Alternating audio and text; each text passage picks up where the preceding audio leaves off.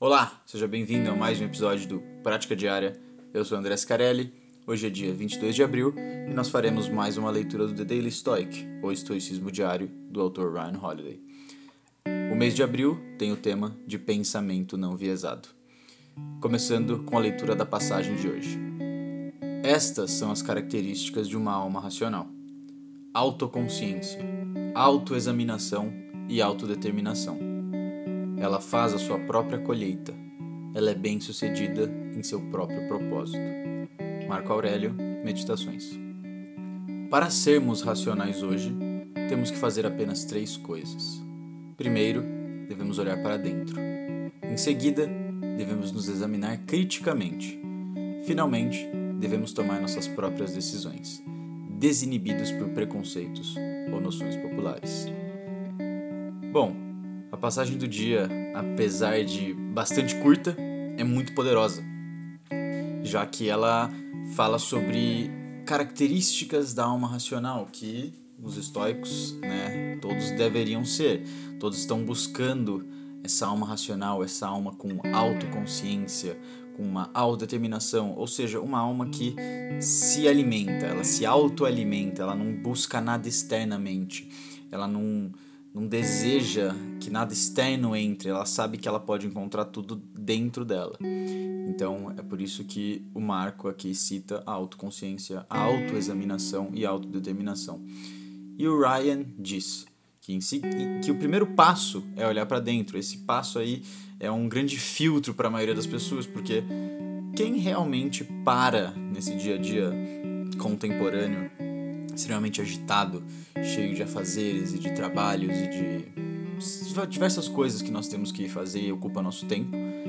Quem para para olhar para dentro, quem para para se examinar, quem para para ponderar sobre a própria vida, ponderar, ponderar sobre as próprias decisões, quem para para fazer esse tipo de coisa, né? É uma parcela muito pequena de pessoas, mas esse tema ele, esse ponto especificamente, ele se conversa muito bem com a passagem de ontem ou de antes de ontem, não lembro exatamente, mas que falava sobre tempo, sobre usar corretamente o seu tempo, investir corretamente nas tarefas corretas. E essa aqui é uma tarefa correta, uma tarefa que você real, realmente deveria gastar tempo todos os dias fazendo.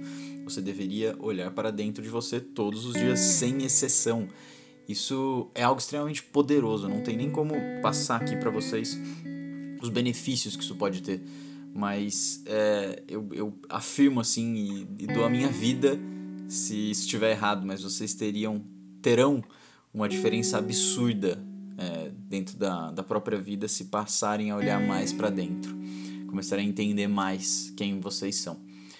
Em seguida, né, o Ryan diz que nós devemos examinar criticamente. Esse é o, né, é o passo, um dos passos primordiais, que é você pegar toda essa análise que você fez, entender tudo isso e depois fazer críticas sobre isso.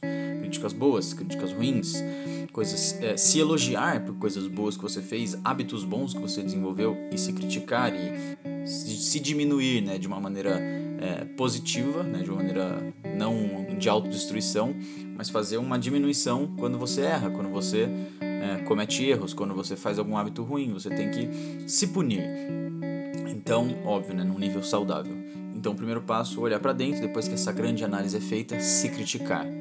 E por fim, tomar nossas próprias decisões. Então, se você já tomou esse tempo para olhar para dentro de você, para examinar quem você é, por que você iria fazer coisas baseado no que os outros pensam, no que os outros querem? Então, tome as suas próprias decisões, desinibido de preconceitos ou noções populares externas, né, de senso comum. Se você seguir esses três passos, você já vai sentir uma diferença gigantesca dentro de você mesmo. É, uma melhor em felicidade, uma melhor em disposição, uma melhor em diversas coisas. Porque esses três passos simples, apesar de serem muito simples, são extremamente poderosos. Então, a passagem de hoje, apesar de extremamente curta, tem esse gigantesco poder aí. É isso. Essa é a passagem do dia. Espero que vocês tenham gostado. Quaisquer dúvidas ou sugestões, estou sempre à disposição. Um abraço.